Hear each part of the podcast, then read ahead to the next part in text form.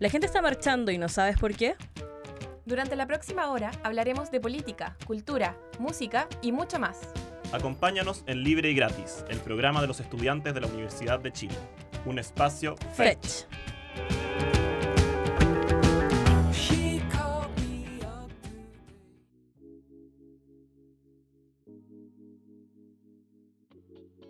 Muy buenas noches a todas, todos y todes. Bienvenidos a un nuevo capítulo de Libre y Gratis, el espacio de los estudiantes de la Universidad de Chile, aquí en la 102.5 FM y radio.chile.cl en regiones. Mi nombre es Antonia Sepúlveda y hoy me encuentro junto a Carla Jorquera para conversar acerca de la contingencia y dar nuevamente, eh, entregarles entrevistas del ciclo de candidaturas de cara a las elecciones del 21 de noviembre para que voten informados y e informadas. ¿Cómo estás, Carly?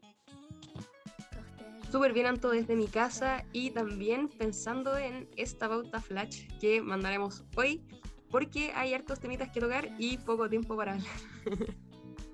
Así es, así funcionan los tiempos en la radio, pero bueno, yo creo que la noticia más importante que al menos ha marcado eh, la pauta noticiosa durante todos estos días es el caso de Denis Cortés, que durante la tarde de este pasado domingo 10 de octubre falleció en la exposta central esta estudiante de Derecho de 43 años, que también era colaboradora de la Defensoría Popular, eh, quien se encontraba manifestándose en Plaza Dignidad en el marco de la Marcha por la Autonomía y Resistencia al Pueblo Mapuche. Esto en relación al día de hoy, 12 eh, de octubre, más conocido como el Día del Encuentro de Dos Mundos, en el que claramente no hay nada que celebrar.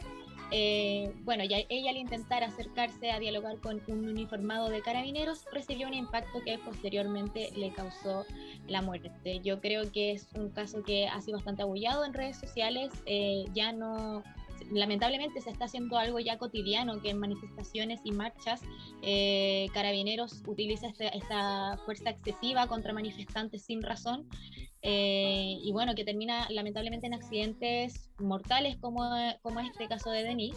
Aún estamos en espera de, de, que se dé los resultados de la autopsia como tal, pero si bien en un principio la versión de Carabineros era que este impacto habría sido ocasionado por los fuegos artificiales de los mismos manifestantes, eh, al entregar este video eh, por parte de los mismos uniformados se esclarece que el deceso se debe al ser impactada por un proyectil en la zona izquierda de su cuello que finalmente le causó la muerte al no ser eh, ayudada a tiempo por eh, funcionarios de carabineros, quienes no llamaron a, los servicios médicos eh, necesarios en el momento que se debía.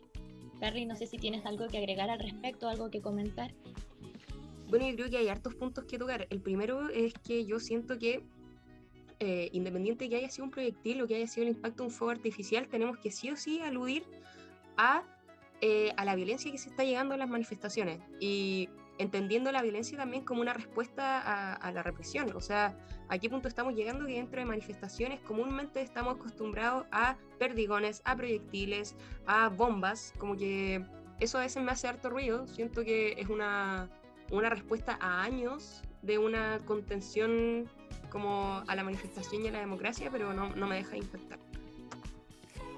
Claro, yo también creo que es importante y relacionándolo con, con otras noticias que han marcado la pauta, eh, también pasó que ayer en el debate que, debate presidencial que se hizo eh, por las cadenas de televisión, eh, Televisión Nacional, Mega, Tele3, etcétera, Eduardo Artés, uno de los candidatos a la presidencia para este 21 de noviembre, pidió su minuto eh, de presentación un minuto de silencio por esta víctima debido a la fuerza brutal de carabineros, Denis Cortés. Y eh, algo que me parece eh, horrible, más aún siendo estudiante de periodismo junto con Carly y futuras comunicadoras, Matías del Río, que ya es un periodista que es bastante criticado por la opinión pública, eh, no le permitió terminar su minuto de silencio. Y eso para mí fue bastante impactante porque uno como periodista que tiene una formación ética profesional, eh, no le puede impedir eh, no cumplir ese minuto de silencio por una víctima, que además es una víctima de, esta violencia estatal que está desatada. Entonces, no sé, bajo mi perspectiva, al menos eh, creo que fue un pésimo eh, trabajo periodístico y cobertura que le están dando muchas veces los periodistas a este tipo de casos. Claro que acá nos damos cuenta de, que efectivamente no todos los periodistas tienen una formación ética y yo creo que eso es súper importante a la hora de comunicar y también eh, destacar, como decías tú, que Matías del Río, así como muchos otros periodistas, han normalizado muchas cosas, como lo han sido las propuestas del programa de CAS, por ejemplo, y han sido súper reaccionarios a otras. Yo recuerdo la reacción a la propuesta de medios de Hadwe, fue un escándalo en la mayoría de los medios de comunicación, pero ahora estamos hablando de zanjas anti-inmigrantes, estamos hablando de grupos que buscan perseguir a oposición y no nos estamos alarmando como con otros proyectos. Entonces yo creo que ahí hay un mal enfoque en los medios y en, en la pauta también. Claro, totalmente. Eso que, mencionas tú de la zanja, de hecho, me impresiona mucho porque al momento que estaban hablando de los derechos de los migrantes cuando la discusión debería centrarse en cómo hacer un plan regulatorio legal y, totalmente a favor de los derechos humanos de los migrantes, porque migrar es un derecho humano, eh, se le preguntó acá cuánto iba a costar esa zanja y de cuánto iba a ser. Entonces, para mí también fue como un momento bastante impresionante porque están súper mal enfocadas las preguntas de los periodistas, porque no se le puede permitir ni siquiera en un debate público a un candidato eh, dar esas declaraciones que son súper fuertes, súper antiderechos humanos. Eh, lo mismo pasaba cuando Daniel Jadwe, como la ley de medios, o, o, que se le emplazaba todo el tiempo por Cuba, Venezuela, y no se preocupaban realmente de las violaciones de derechos humanos que están pasando aquí frente a nuestros ojos. O sea, hace unos días nomás se asesinó a Denis Cortés por fuerzas especiales, entonces queda mucho que desear y eh, relacionado con lo mismo, ahora que se vienen elecciones, también este 18 de octubre va a empezar a ya redactarse la nueva constitución, lo cual es como un momento muy lindo porque es muy conmemorativo después de dos años de la revuelta social. Em, que se le ponga el énfasis también a los derechos de la comunicación, el derecho a la información, a una buena regulación de medios que sean realmente independientes, que no estén eh, condicionados por el poder y el empresariado en general. Entonces, aún queda mucho que avanzar y que hacer en esa temática. Y, bueno, hablando del mismo debate presidencial de ayer, ¿tienes algo más que comentar? Como algunos cagüines que hayan pasado, algunas cuñas que hayan salido bien chistosas, hay estos memes en internet también. Oye, creo que hay, hay dos grandes highlights que, que comentar. El, el, primero es el, el, emplazamiento tan esperado que muchos estábamos ahí atentos, que era de, de Boric a Cast respecto a estos papeles de Panamá, que yo creo que fue un golpe que casi no se esperaba, e incluso eh, con una reacción súper extraña, sacando fichas médicas, test de drogas, eh, fichas que también se han supuesto desde ciertas organizaciones que hacían alusión a eh, exhibir que él posee TOC. Entonces, no sé, yo creo que por primera vez en un debate José Antonio Cas perdió un poco la cordura y se vio atrapado frente a, un, a una réplica. Así que nada, personalmente, y me hago responsable de la emisión de esta opinión, disfruté ese momento del debate. creo, creo, que hacía falta. Y por otro lado también mencionar el hecho de em, eh, esta, esta crítica declaración que hace Yarna Proboste respecto a Sichel siendo lobista en el área del gas y que básicamente Sichel salió diciendo que era abogado. Yo creo que son dos grandes highlights del debate en los que estos dos candidatos se vieron bien así apretaditos y que yo, yo personalmente creo que no salieron bien. No salieron bien parados de ninguna forma frente a esos dos emplazamientos. Claro, bueno, vamos a estar pendientes a las encuestas. Igual el CADEM no es muy confiable que digamos, pero vamos a ver cómo se van a estar moviendo ahí los candidatos después de este debate, que yo creo que marca bastante los antecedentes eh, para los votantes, digamos. O sea, mucha gente no se lee los programas, pero sí ve los debates, porque de esa forma sabe eh, cuál es el candidato más afín a sus eh, posturas políticas. Y bueno, como ya comentábamos en un principio, el tiempo hoy día está muy acotado, así que vamos a dar paso a una cápsula de despedida de una de nuestras panelistas ya jubiladas Paula Altamirano, quien se retira eh, oficialmente libre y gratis, así que eh, esperemos que disfruten esta cápsula que ella hizo con mucho cariño de un tema que le apasiona bastante. Así que nos vemos después en el segundo bloque con la entrevista a diputadas por el Distrito 10 y Distrito 12 de cara a las elecciones presidenciales de diputadas y core del 21 de noviembre. Esto fue Libre y Gratis, un espacio Fetch.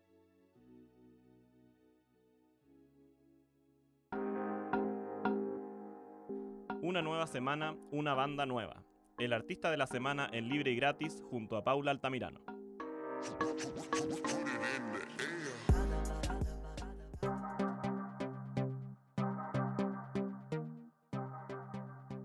Esta es la última vez que va a sonar esa introducción a la presentación de una cápsula musical, ya que es la última vez que voy a estar presentando música acá libre y gratis. Esta es mi despedida oficial y lo voy a hacer con un track muy propio de la curatoría que he ido mostrando a lo largo de los años acá en el programa, la cual por supuesto ha tenido un centro y un énfasis en lo que es difundir música eh, producida en Latinoamérica, en el Cono Sur y por supuesto acá en Chile, de artistas emergentes, no tan conocidos y con una necesidad también de que se escuchen en una plataforma como la 102.5 FM. Así que sin más les voy a presentar la canción Fe la Mantis, la cual está compuesta por el artista argentino Amaru eh, está producida también por, por Amaru y Maja, quien también le ha acompañado en lo que ha sido la producción de tracks anteriores que ha editado Amaru. Em, en específico, este track Fe la Mantis está editado por el sello y también la fiesta Hiedra Club de Baile. Em, bueno, Hiedra nace en 2013 como una fiesta casera, la cual tiene como principal eje la defensoría de las minorías identitarias, eh, puestas en una misma fiesta eh, en donde tanto los artistas, DJs, productores den vida como a este dinámico espacio en el que todas las identidades sean respetadas.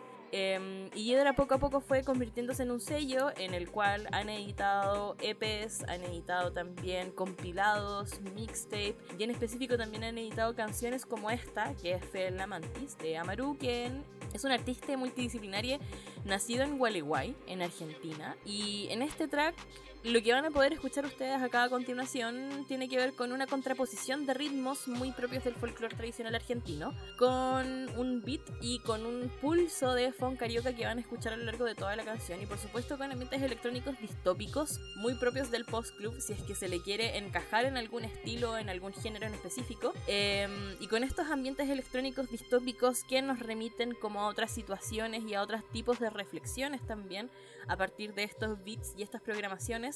Eh, acá Maru canta viva voz en español y en portugués, que son dos momentos en específicos de, este, de esta canción, sobre lo que significa crecer, morir y renacer en un paisaje rural pampeano. A mí lo que me pasó al momento de, escuchar este track em, me generó como una sensación un poco de de recuerdo, sobre todo como de un ambiente en específico, de la acuosidad, de, eh, de ese fluir de las sensaciones propias de lo lárico, como de recordar un lugar en específico a través de todos estos referentes y a través como de una síntesis de em, este paisaje y esta materialidad propia del paisaje puesta en un track y llevada también a cabo eh, a través de la traducción de los beats que ustedes van a estar escuchando en esta canción. Así que les dejo con este track Fe la Mantis, el cual pueden buscar ahí en las plataformas digitales de Hiedra Club de Baile. En específico les recomiendo SoundCloud y eh, Bandcamp, en donde pueden comprar, por supuesto, los tracks, que es eh, la invitación que se hace constantemente. Eh, pueden buscar a Amaru con tilde en la U en las distintas plataformas para escuchar esta canción Fe la Mantis, que es lo que vamos a escuchar ahora en libre y gratis en la 102.5 FM para luego dar paso al bloque de entrevistas en este panel previo a las elecciones de noviembre. Esto es libre y gratis, un espacio fecha. Eu sei o que eles vão achar. Que o vai dentro estar. Mi esfera guarda impulso desde chico. Escucha el beat que retumba eternamente infinito. Sí que altiva el águila imperial. A vista brava lejos desgila. Por más mata fiera que en el medio haya pobre peixe, pobre alma, pelea pico traiga. Agora sei quanto tempo ha passado. E imagino o desafio plenamente embravecido. Um braço largo de água bruma. Ven la mantis que depreda confundida entre la espuma. En la mantis que depreda confundida entre la espuma. La malicia te bloquea, me doy cuenta que te frena. Traigo coco que lubrique y distienda. Pa' falsearlo y que se mueva, besa al piso y se menea. Pareciera que te falta la dulzura que anhelabas. Escucha suavecito mi saliva segregada. Inmigrante necesario, responde y pregunta. Cuando sola sabe amarga, afilas tu punta.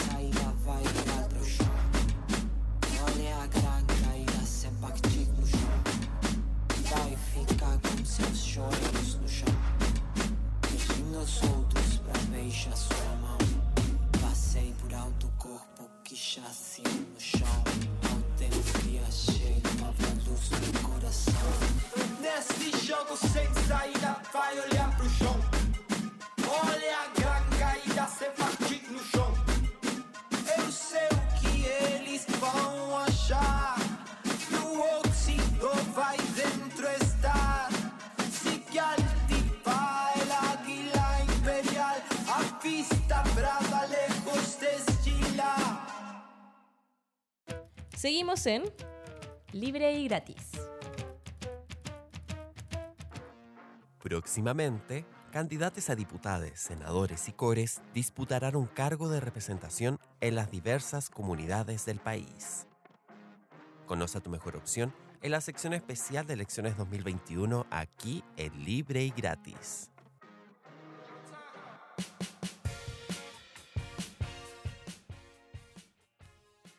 Bueno, hoy nos encontramos nuevamente en esta nueva sección de Libre y Gratis y nos acompaña la candidata Camila Arenas, candidata por Convergencia Social a diputada por el Distrito 12 y también nos acompaña Nicole Martínez, candidata a diputada de eh, Revolución Democrática por el Distrito 10.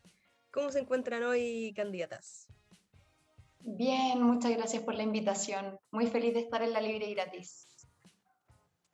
Hola, muchas gracias también por la invitación y súper bien, contenta de estar acá y de encontrarme con Nicole también. También aprovechar de darle la bienvenida nuevamente y muchas gracias por estar acompañándonos hoy en esta nueva edición del programa. Y bueno, para ya ir adentrándonos en las preguntas, eh, de forma muy general, nos gustaría que ambas comentaran cuál es la situación contextual de sus territorios, eh, si pueden poner énfasis en los diagnósticos territoriales que pueden hacer de las zonas, eh, cuáles son sus principales motivaciones y preocupaciones en sus distritos para poder postularse a la a diputada. Voy y después eh, sigue Cami. Eh, bueno, yo soy candidata por el Distrito 10. Ya el Distrito 10 comprende las comunas de Santiago, Ñuñoa, Providencia, Macul, San Joaquín y La Granja. Por lo tanto, es un distrito muy grande que abarca seis comunas que son muy diversas y que también eh, tienen una profunda desigualdad entre ellas, entre comunas y además intercomunalmente. Eh, nos hemos podido dar cuenta de que hay necesidades territoriales bastante escondidas, sobre todo en las comunas como por ejemplo Ñuñoa, que están bien marcadas por Grecia, por Avenida Grecia, ¿cierto? Y donde podemos ver un Ñuñoa Norte, que tiene una mejor calidad de vida, por cierto, versus Ñuñoa Sur, que son territorios que en general poco se habla de ellos. Entonces, eh, en general el distrito lo que presenta es una desigualdad bien marcada, un abandono por parte del Estado y las políticas públicas, sobre todo lo que dice relación con infraestructura. Eh, hay un, un crecimiento bastante importante de situaciones de delincuencia que han afectado mayoritariamente a mujeres también. Por lo tanto, hay una preocupación por parte de los y las habitantes del distrito sobre cómo manejar de manera comunitaria eh, y no punitivista, ¿cierto? No, no la respuesta fácil para combatir la delincuencia, sino cómo ponernos de acuerdo a nivel comunitario para eh, tener una respuesta colectiva frente a la inseguridad, que es también un tema que imagino ustedes y, y todas nosotras eh, hemos vivido en carne propia también. Eh, ese es como el primer tema. Lo segundo que dice relación también con la desigualdad, es la preocupación respecto de eh, la calidad de vida del habitante del Distrito 10, porque también hay un estigma muy grande. No sé si ustedes, y me ha pasado a mí mucho, hablamos del Distrito 10 y es como, bueno, pero en el Distrito 10 no hay problemas. ¿Qué problemas vaya a encontrar en el Distrito 10? Bueno, también hay una pobreza escondida, como yo lo mencionaba, y eso es súper grave, porque efectivamente eso ha minorado la atención de las políticas de Estado en estas comunas que tienen barrios que son súper eh, históricos, de personas en su mayoría mayores, eh, que no han tenido la preocupación encima de los eh, instrumentos estatales locales y que esperan ahora tener una calidad de vida distinta también con el cambio en los municipios. Y finalmente, para terminar y no, no tomarme tanto la palabra, hay una preocupación también importante sobre la crisis climática y ecológica. Es algo que a la región metropolitana en general le está preocupando mucho eh, y los vecinos y vecinas de- del Distrito 10 también nos han hablado de que esperan que este nuevo Congreso se haga cargo también con leyes que mejoren efectivamente la calidad de vida de los vecinos y vecinas en esa área. Bueno, muchas gracias, Nicole. Ahora pasamos entonces con Camila. Sí. bueno, candidata a, diputada por el Distrito 12, que comprende las comunas de La Florida, Puente Alto, La Pintana, Pirque y San José de Maipo. Es también un distrito súper amplio. Eso también es algo que hay que tener en cuenta para futuras eh, organizaciones distritales o de, o de representación, ¿cierto? Eh, son, son grandes los distritos y, y eso también hay que ponerlo en cuestión, ¿cierto? Son grandes y son muy diversos. Eh, la comuna de la Florida es muy distinta a la comuna, yo soy oriunda de la Florida, em, a la comuna de, San José de Maipo. Entonces, claro, nos encontramos en el Distrito 12 con un distrito que es eh, primero periférico, ¿cierto? O sea, como, como se ha denominado en el neoliberalismo, la periferia somos eh, comunas dormitorios, vivimos en la Florida o en San José de Maipo, en Pirque, pero trabajamos en Providencia, en Las Condes, etcétera, o en el centro de Santiago, en el 10, digamos. Eh, por ejemplo. Em, y eso, es, eso eh, la, condición de periferia tiene, un, tiene muchos, digamos, ribetes asociados a eh, la exclusión, la marginación, la falta de tiempo, el mal vivir, ¿cierto? El transporte, que, la, la, falta de conectividad. Em, el distrito en general tiene em, como pequeñas ciudades, ¿cierto? La ciudad de Puente Alto, la ciudad de la Florida, la ciudad mucho más lejana de San José de Maipo o la, ruralidad de Pirque, ¿cierto? Son, es, muy diverso, eh, pero hay una, hay, digamos, un, como pasa en la mayoría de los territorios y en todo Chile, que es que hay un eje transversal de problemáticas que tienen que ver con eh, falta de acceso a eh, redes, pocos, pocos jardines infantiles, mala conectividad. La Pintana, por ejemplo, es un, es un ejemplo terrible de cómo se perdió un año escolar entero a propósito de que no hay internet y no llega internet y no hay posibilidad de poner fibra eh, óptica, digamos, o sea, como... Eh, entonces, claro, el distrito es muy diverso, pero está atravesado por las mismas problemáticas de una u otra manera, que son principalmente las problemáticas de, eh, como les decía, la periferia, pero de, una, de, un, de, un, de, una situación de clase, ¿cierto? El, distrito 12 es un distrito de personas, de familias, eh, de trabajo y de esfuerzo principalmente. Eh, y entonces, claro, así como la mayoría de Chile, eh, están endeudados, tienen problemas con la seguridad, hay situaciones respecto a lo educativo que son conflictivas, pero me gusta mucho destacar que en este distrito, a pesar de no ser un distrito, digamos, eh, como clásico respecto a la politización eh, típica que conocemos desde la universidad, eh, digo, de los medios más tradicionales de, de, la política, ¿cierto? De lo que es la verdadera política. Después de la revuelta, se organizó, se fortaleció un movimiento popular social muy significativo acá en el distrito, como brotaron los cordones, las asambleas, eh, los espacios de organización vecinales, gremiales también, eh, los espacios de trabajo feminista. Entonces, este distrito es un distrito que em, tiene muy poco, ha tenido muy poco, ha tenido muy, muy poca atención, está eh, dominada principalmente por alcaldes de derecha, además, em, muy abandonada por las políticas públicas, el Estado, pero que está acostumbrado a, luchar y a trabajar eh, por transformar su vida y eso a pura pega. Los cordones que se armaron en el Distrito 12 siguen en pie, siguen trabajando, sacaron constituyentes, asesoran a sus constituyentes. Eh, todas las asambleas que se armaron, los espacios de feminismo siguen trabajando, han armado nuevas redes, trabajan en red, por ejemplo, se trabaja en una mesa feminista en el distrito que funciona, que tiene un montón de mujeres trabajando por ella. Entonces, a la vez de que ha sido un distrito eh, bastante abandonado y muy similar a la mayoría de los distritos periféricos, eh, es, un, es un distrito mm, que trabaja fuertemente por transformar su realidad. Y eso a propósito de eh, su composición de clase, en mi opinión. y mis ganas, que yo sé que, perdón, yo sé que eso era parte de, la, de la, me imagino que lo vamos a hablar más adelante y vamos a seguir hablando, digo, provienen principalmente del proyecto colectivo al que yo pertenezco, pero también de la perspectiva feminista que eh, para mí tiene que estar eh, como por lo bajo inscrita en este nuevo Chile que lo exigió. Entonces tiene que, no, es lo único, no- el espacio institucional no es el único espacio que tiene que ser feminista, pero en el espacio institucional tienen que haber feministas eh, levantando leyes, pensando la política, elaborando el camino, el rumbo de este nuevo Chile. Chicas, ah, muy corto, sorry, eh, me estoy metiendo acá yo, Ana Molena, desde, desde los controles, pero se me surgió una pregunta, porque igual ustedes en ambos distritos, tanto el 10 como el 12 acá en Santiago, son distritos bastante, por decirlo así, faranduleros. Hay mucho rostro, mucha gente y harta competencia. ¿Cómo es competir en un contexto donde eh, se enfrentan igual con personas que van a la reelección o también con grandes rostros en ambos distritos. No quiero dar nombres para no hacerles propaganda, ¿eh? pero hay harta demanda, hay harta demanda. ¿Cómo es eso?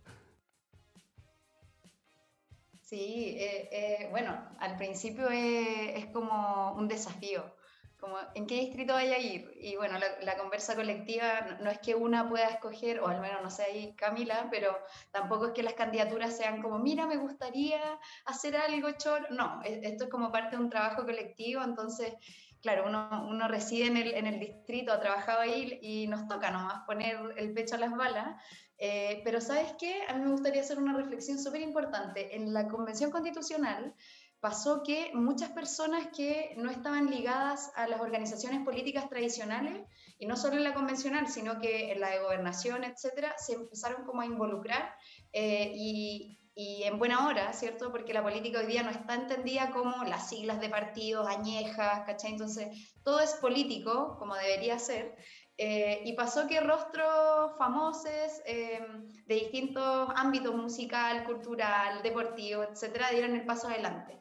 Y a algunos les fue súper bien, pero también eh, yo creo que los minutos en tele o como la fama por sí sola, también las personas hoy día están mucho más atentas al contenido y a lo que te transmiten las personas, en este caso nosotras como candidatas.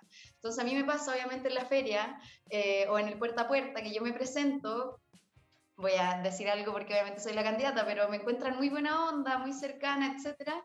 Eh, yo les digo, como ojalá puedas eh, comunicar esto con tus cercanes, porque lamentablemente es una campaña muy corta y más las candidaturas feministas de izquierda no tenemos el poder mediático de poder instalarnos en un matinal día y noche a hacer análisis político, contingente. Entonces, claro, es un desafío, pero yo creo que también las personas y la ciudadanía en general están muy pendientes de a quién elegir y por qué vamos a elegir a esta persona, eh, de que exista un- una suerte de cercanía y de confianza, que te vean en la calle. Entonces, claro, es un desafío, no lo voy a negar, por supuesto que la instalación mediática es muy importante, pero yo también creo que las cosas cambiaron y que las patitas en la calle eh, también van a traer su rédito y espero que así sea.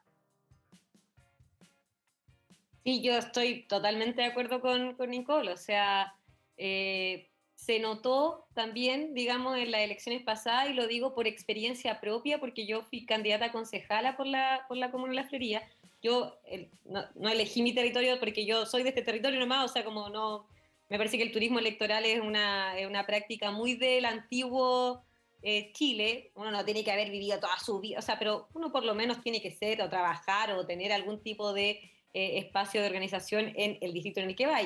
Lo que pasa, por ejemplo, en nuestro distrito es que eh, estamos muy acostumbrados, muy acostumbrados a que Salaquet sea nuestro alcalde, digamos, ¿cierto? O sea, una persona que de haber conocido la Florida eh, dos días antes de, de su postulación. Eh, pero eso es de antes también, o sea, por experiencia propia digo, porque fui candidata a concejala y con cero plata eh, nos fue realmente bien, ¿cierto? Con cero plata, entonces cero afiche, entonces cero eh, eh, espacio en prensa, en prensa de, la comuna o en, otra, en otro tipo de, prensa más, ampliada, digamos, nos fue increíble. Entonces nos dimos cuenta también con los candidatos a la constituyente, con lo que pasó en primarias, con lo que pasó en, en los espacios municipales, digamos, que ya cambió también la onda de tener plagado de paloma, de salir siete veces en la radio, yo acá con nombre y apellido, pero me sé la canción entera de Carolina Parot, eh, pero entera, o sea, como todo, porque sonaba, sonaba, sonaba, y como en la micro, en el auto, o sea, como, y sabemos cómo les fue, digamos, ¿cierto? Entonces, eso, eso es una alegría, por una parte, para mí, para, para mi gusto, eh, por eso comparto lo que decía la, la, Nicole, em, pero también eh, me pasa que las figuras, o sea, las figuras famosas, ¿cierto? Las, las figuras de las farándulas, eh, o sea, me parece que la política no tiene que estar vetada y eso es lo que también abrió la revuelta para los políticos como de trayectoria, ¿cierto? Que en este caso, el caso de Nicole y, y mío, nosotros siendo no famosas, siendo jóvenes, yo mucho menos joven que, Nicole, por cierto, em, somos igual políticas de trayectoria que no nos conocen, está bien, pero digamos, nosotros hemos militado desde que estamos en la escuela, luego en la universidad, o sea, tenemos una trayectoria, pero no puede estar la política solamente dispuesta para ese tipo de personas. Para la que sí tiene que estar dispuesta, en mi opinión, es para la que representa a proyectos colectivos. O sea, esas figuras que se representan a sí mismas no solamente son peligrosas, y hemos visto tanto en el Parlamento como eh, en la convención, ¿cierto? No solamente son peligrosas como por falta de, contenido, ¿cierto? Porque se representan a sí mismas, cambian de opinión, no, tienen una no siguen a nadie, en, fin, sino que además son exactamente eh, lo que hace que la política hoy día, la política institucional, eh, esté, esté, esté en el lugar en el que está para la gente, porque es como este famoso se hizo famoso, está ganando plata, no le interesa la política, este es un escalafón más para ir quizás a dónde, ¿cierto? Eh, y eso yo creo que es lo más dañino de, esas individualidades. Si la persona es famosa y pertenece a un proyecto colectivo y trabaja en ese proyecto colectivo y responde, digamos, a em, la elaboración que se ha hecho con sus compañeros y compañeras y compañeros, etcétera, me, me, parece que está bien. Solo que, claro, pues tenemos solo ejemplos de lo contrario, grandes figuras que están para ellos mismos, digo, agenda personal total, y eso espero que se acabe, digamos. Solo para decir algo polémico, pero no, no con la intención polémica, tenemos una persona muy famosa a la que le va a ir muy bien en este distrito, creo yo. Pero que a propósito de esta, de esta pasada, de esta última pasada, pasó de ser candidata a presidenta, registrar, Oh. en, registrar en el, en el CERVEL su candidato, su, perdón, en el CERVEL, en, en- oh, no sé cómo se llama esto, soy muy ignorante de las redes, perdón, pero como registrar el nombre de su nombre senadora.cl o .com, Ah, el dominio. el dominio, y luego eh, volver a su candidatura a diputada. Entonces me parece que, mm, a pesar de que sé que le va a ir muy bien y que tiene un público muy fiel, que se cachó que no, que no basta con ser buena onda famosa y armar siempre puntos de prensa tan vistosos, ¿cierto?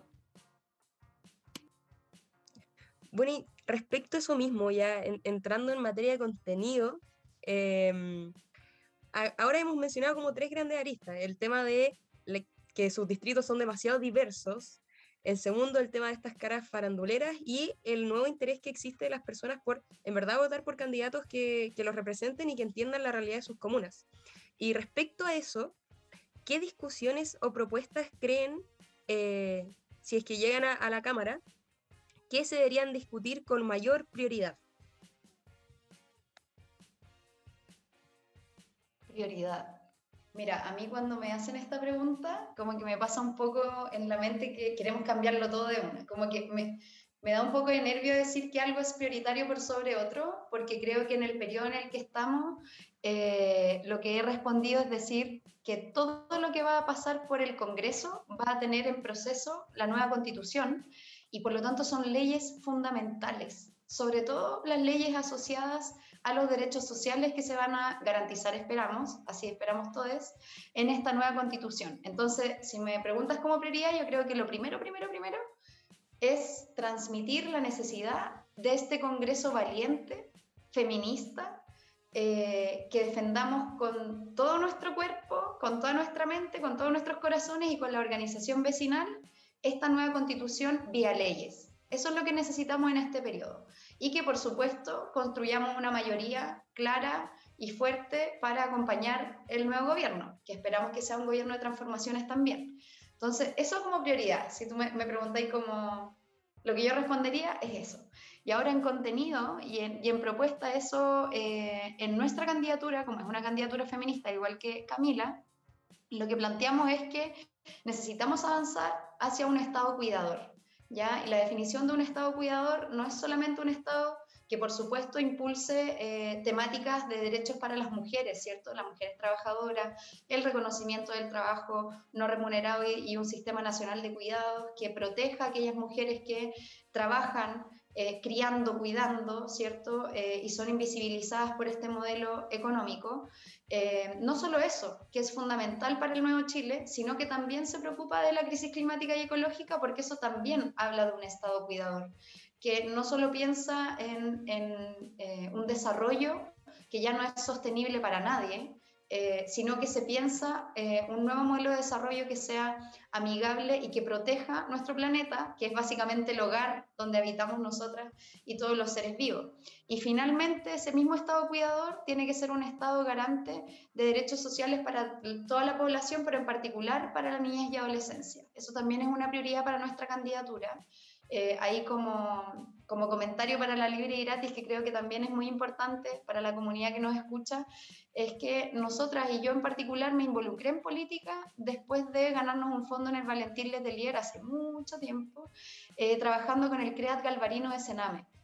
Eh, con cabros y cabras de distintas facultades de la Universidad de Chile nos decidimos a ir a hacer un proyecto permanente, ya no, no solo de una visita o qué sé yo, sino estudiar la realidad de los niños, niñas y adolescentes del Sename. Y es una realidad que existe hoy, que se ha agudizado con la pandemia. Eh, uno de cada cuatro niños y niñas en Chile vive en pobreza, según la última CACEN, en pobreza, realmente en pobreza. Y el 75% declara haber cruzado alguna variable de pobreza y violencia en este último tiempo.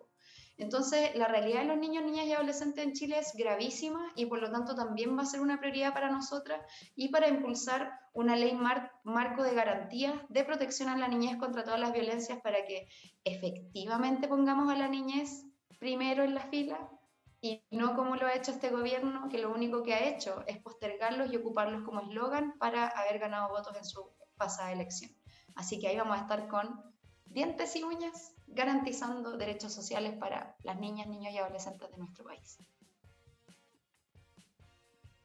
Sí, yo, bueno, muy, muy también en la línea de, no, perdón, en la línea de, de, Nicole, o sea, eh, necesitamos eh, un, un, parlamento que haga, que le dé espalda, ¿cierto? Que abra escenario eh, legislativo, o sea, que logre concretar, digamos, porque muchos muchas cosas de la convención van a pasar a proyectos de ley, eh, esta transformación que es esta hoja en blanco que se está llenando, ¿cierto? Que se empieza a llenar este, este 18 de octubre. Eh, justo, menos mal, hermoso, todo, todo hermoso esto, eh, radicalmente democrático además.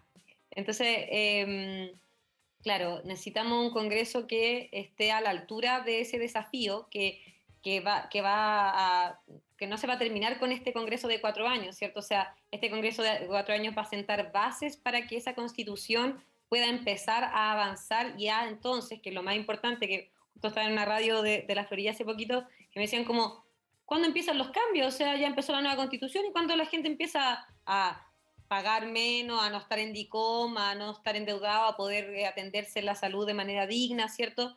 Eh, y claro, eh, nosotros tenemos eh, una misión, quienes van a estar en, esa encargatura, digamos, en el Congreso, una, una, misión muy importante que es acelerar que esas transformaciones lleguen a la vida de las personas efectivamente. O sea, no solamente que estén en la ley, sino que eso no sea letra muerta. Entonces, eso es lo primero. Lo segundo, que es lo que decía Nicole también, lo segundo es la importancia de ser un Congreso para este gobierno de transformaciones. Es decir, nosotros esperamos que, compañero con Nicole, que el compañero Gabriel Boric eh, encabece eh, el gobierno próximo y el gobierno próximo se va a valer, por cierto, de las transformaciones que en la convención se definan, eh, pero tiene que administrar el país.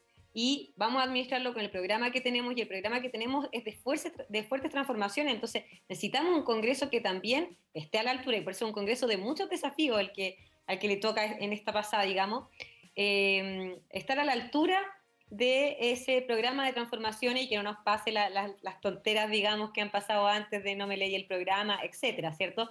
También para dar muestras eh, significativas de esta política que nosotras estamos eh, no inventando, no inaugurando, pero sí tratando de llevar adelante, nosotras digo, esta generación, em, que es esa, eh, eh, eh, sacar la idea que tienen las personas, legítimamente, por cierto, de que la política es pura pelea entre la derecha y la izquierda, entre los que son amigos y los que no son amigos, y si no se ponen de acuerdo, en el fondo las personas que son las perjudicadas somos todas las chilenas y chilenos. necesitamos para eso entonces un diseño claro de políticas desde las cuales tenemos que avanzar en términos legislativos. Y esa es pega y responsabilidad de nosotros y de este bloque de transformación. Eso, digo, dos grandes responsabilidades. Em, y los énfasis para mí también, o sea, mi, mi, mi, campaña, pero que va mucho más allá de los eslóganes, etcétera, tiene que ver con el feminismo, con abrir un espacio de em, trabajo y elaboración política feminista que no reduzca el feminismo a, eh, bien lo decía Nicole también, ¿cierto? Eh, el feminismo a eh, los temas de mujeres. Entonces, que, que no existen, o sea, sé, que me entienden, pero hice unas comillas, yo sé que esto es radio, perdón. Em, pero claro, los temas de mujeres que, por cierto, no existen, eh, sino más bien que eh, piense la política eh, desde la estructura de la elaboración política, se piense desde, desde un enfoque feminista. Y eso significa pensar en labores de, cuidado y trabajo doméstico no remunerado, obviamente desde un enfoque feminista, pero pensar en salud, pensar en pensiones, pensar en relaciones internacionales, en fuerzas armadas. Eh, e, ese es un desafío para nosotros. Yo, yo, mi eslogan es eh, un Congreso Feminista para un Nuevo Chile, porque el feminismo es la ampliación del concepto de justicia social. Entonces, hemos estado en distintos espacios también explicando, yo sé que acá eh, no es necesario, pero contando que el feminismo no es eh, algo para las mujeres, sino que es algo para que las chilenas y los chilenos y todos los que habitan en este territorio eh, podamos vivir dignamente, ¿cierto?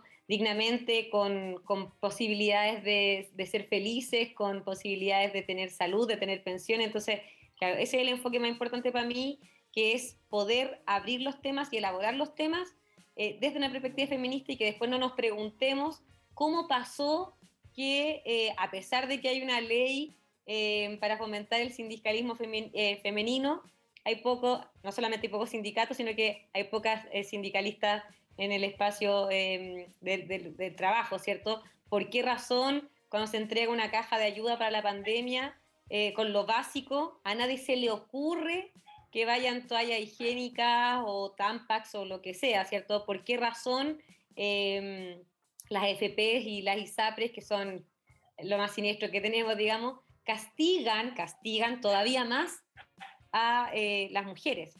Sea, pasa porque las leyes se han hecho no solamente sin pensar en nosotras, sino que a costa de las mujeres y de las disidencias. Eso es lo que esperamos transformar. Estamos conversando con las candidatas diputadas Nicole Martínez del Distrito 10 y Camila Arenas del Distrito 12, ambas de la bancada de Pro Dignidad. Y Camila, aprovechando que ya comentaste el tema, tú en particular participaste de la creación del proyecto de educación sexual integral, que finalmente fue rechazado en la Cámara. Y la pregunta que es para ambas. Eh, cuáles son sus proyecciones en esta materia y cómo se podría lograr este Congreso Feminista del que hablas, eh, que priorice la educación de la educación sexual integral. Eh, bacán que cambiamos el orden porque siempre tocaba a la Nico primero, bacán. Sí, yo. Em, sí, yo participé en las primeras conversaciones con el diputado Gonzalo Vinte y la diputada Camila Rojas, que habían entrado recién, era muy, muy novedoso para nosotros también tener diputados. Em, respecto de lo que era la educación sexual integral, yo soy profesora de filosofía y me he especializado principalmente en eh, educación y género, educación y feminismo, educación no sexista. Soy parte muy orgullosa de, quienes organizamos el año 2014 el primer Congreso de Educación no sexista que fue nacional, que, se desarrolló en distintas partes de Chile. Entonces, claro, eh, para mí este es un tema central, o sea, eh, y me parece que es un tema central para la sociedad. Em, respecto a educación, digamos, la situación actual es que no solamente el currículum es absolutamente sexista, eh, sino que eh, la disposición escolar educativa eh, tiene sesgos de género por donde se los mire, o sea, está, está archidocumentado respecto a las pruebas estándar, ¿cierto? respecto a los planes y programas. se rechazó la ESI y yo esto siempre lo, cuento, se rechazó, el, se, se, lanzó nuevamente, pero se rechazó el año 2019, me parece, justo antes de la revuelta, con más de mil indicaciones, mil es que esto me, me parece como tengo que destacarlo, indicaciones de la iglesia evangélica. Mil indicaciones, o sea, se hicieron indicaciones, solo de la iglesia evangélica, o sea, hay indicaciones de la Audi propiamente tal, indicaciones del grupo no sé cuantito de no sé qué. Solamente de la iglesia evangélica hubo mil indicaciones a un proyecto de 25 páginas, no sé. Eh, entonces, claro, hay un problema central respecto a la prohibición de la educación sexual, eh, de la educación afectiva en Chile. Es, un problema que venimos sorteando desde que el 92 se suspendieron las jocas, ¿cierto?, a manos de la democracia cristiana y la iglesia católica, eh, que eran jornadas de conversación de afectividad y sexualidad en las escuelas.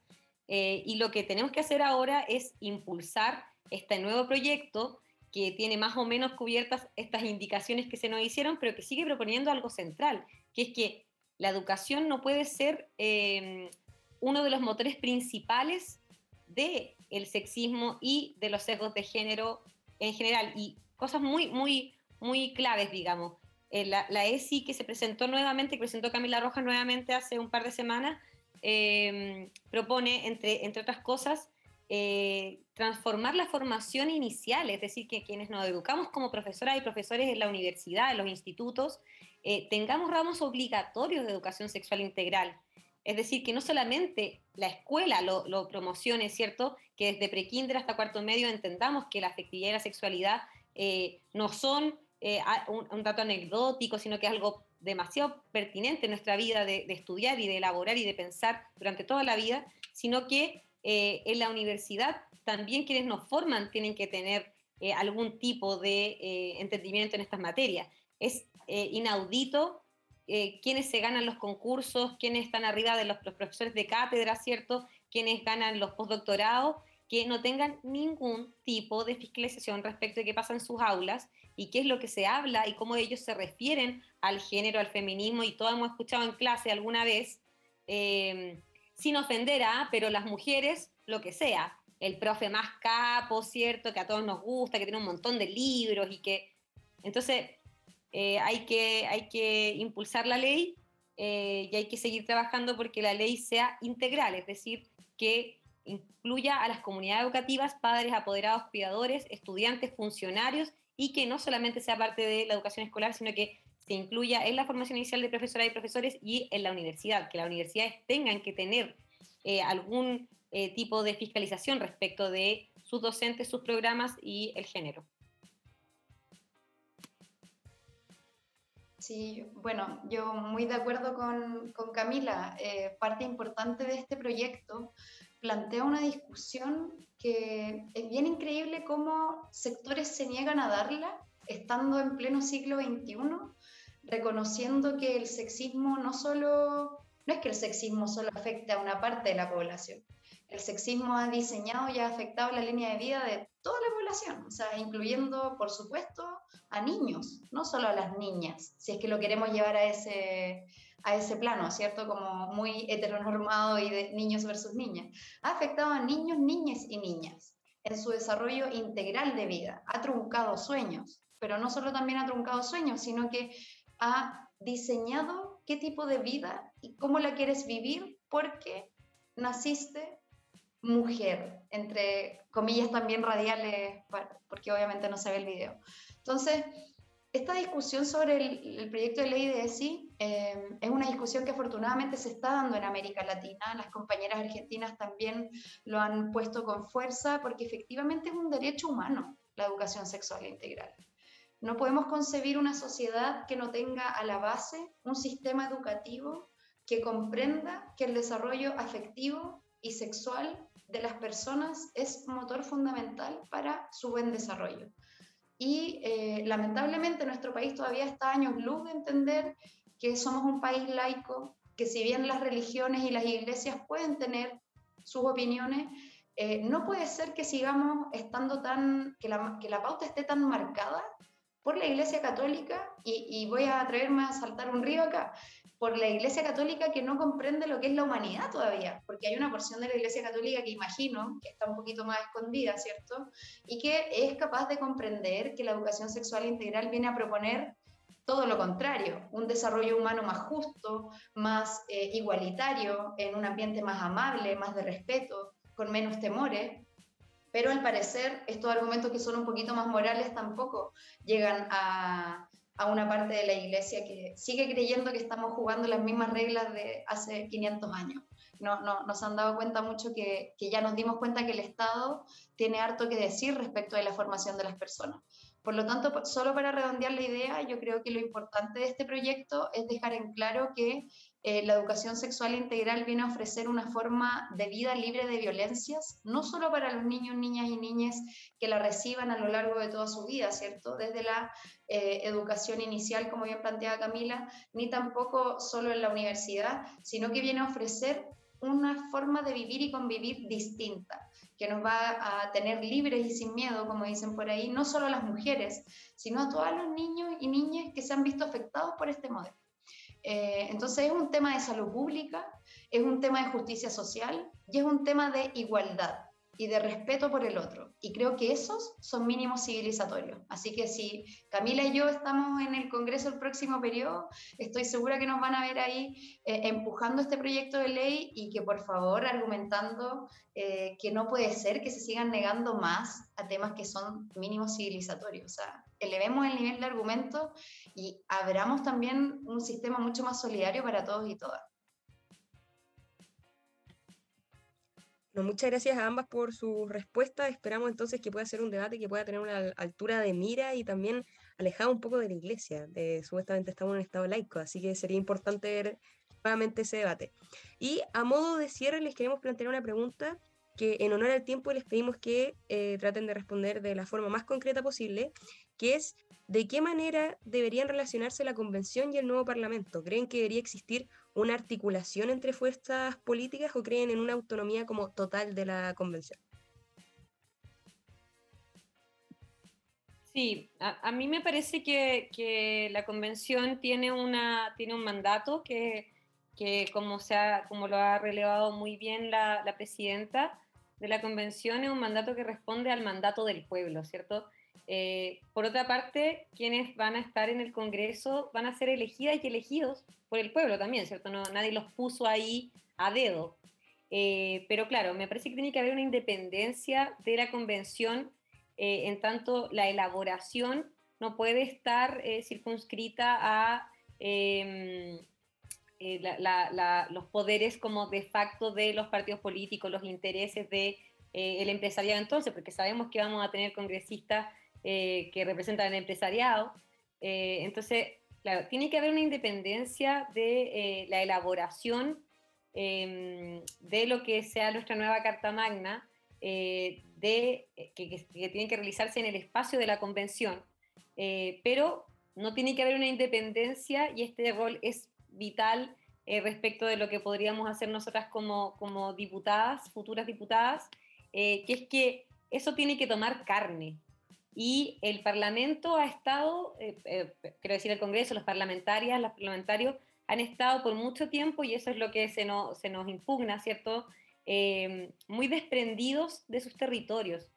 Me parece que el, el, el, nuevo Congreso de este nuevo Chile, ¿cierto?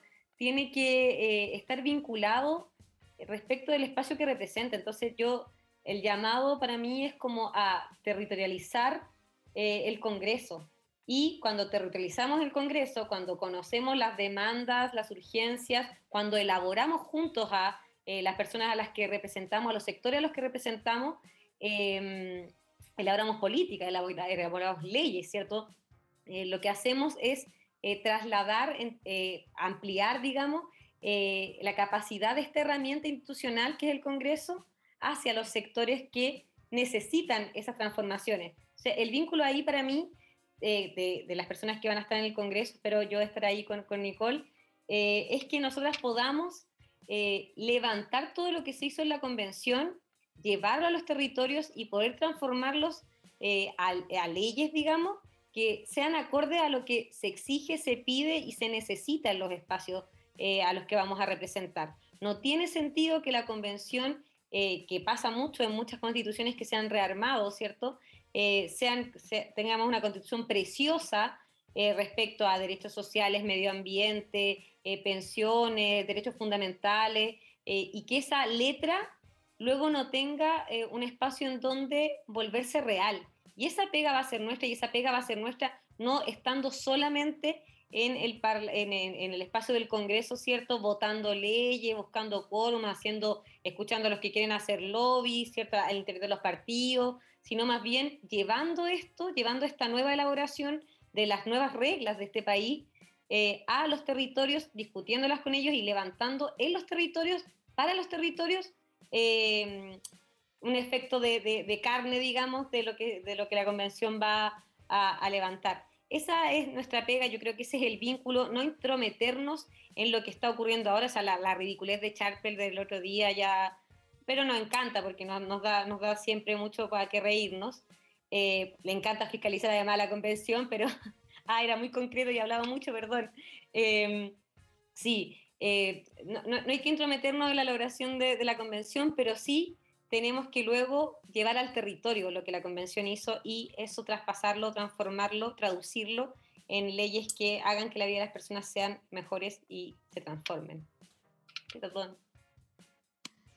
Bueno, yo brevemente, después de la reflexión de Camila, eh, también creo que, claro, hay misiones que son distintas, pero todo está conectado. Las reglas del juego del Nuevo Chile se van, como decíamos anteriormente, a materializar en la nueva convención constitucional, pero el Congreso es el que tiene que poner las piernas, el corazón y, toda la fuerza para que esos cambios efectivamente lleguen a la vida de las personas. Así que esperamos, y yo espero, que la legitimidad que tiene esta convención constitucional al ser el primer órgano paritario en el mundo, al tener representación de pueblos indígenas originarios, eh, tiene que empezar a replicarse en las instituciones. Yo creo que ya las instituciones del Chile anterior quedaron atrás.